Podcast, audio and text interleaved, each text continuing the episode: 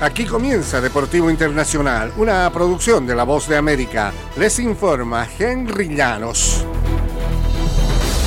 En el fútbol internacional, Christian Pulisic firmó un doblete y Estados Unidos alargó su hegemonía sobre México al apalearlo el jueves por 3-0 para clasificarse a la final de la Liga de Naciones de la CONCACAF, donde se citó con Canadá.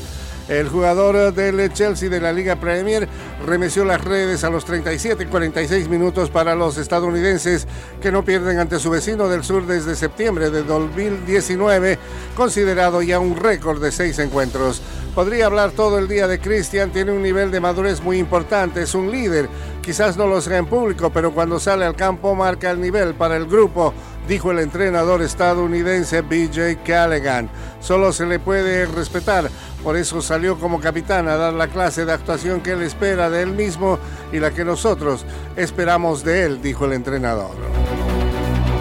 Y Greg Berhalter accedió a volver como entrenador de la selección de Estados Unidos tras ser exonerado en una investigación sobre violencia doméstica, según dijeron personas cercanas. Se trata de un vuelco sorpresivo de cinco meses y medio después de que el contrato de Berhalter expiró en medio de conflictos con la familia reina y de una investigación en torno de un acto de violencia doméstica supuestamente ocurrido hace tres décadas.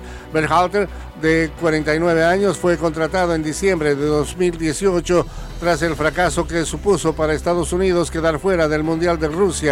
Guió a la selección norteamericana a los octavos de final de la Copa del Mundo del año pasado, instancia en la que cayó por 3-1 ante su rival Holanda. Estados Unidos tiene su participación asegurada en el próximo Mundial como coanfitrión junto con México y también Canadá.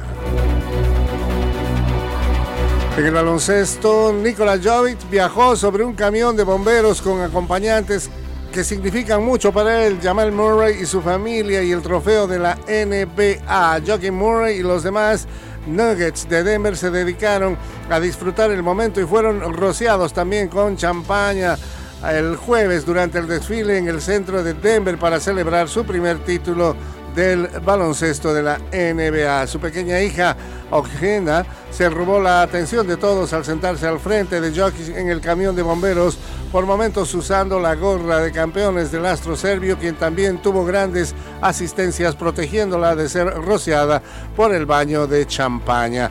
Esta celebración tardó mucho tiempo en darse y muchedumbre de fanáticos se hicieron presentes. Y hasta aquí Deportivo Internacional.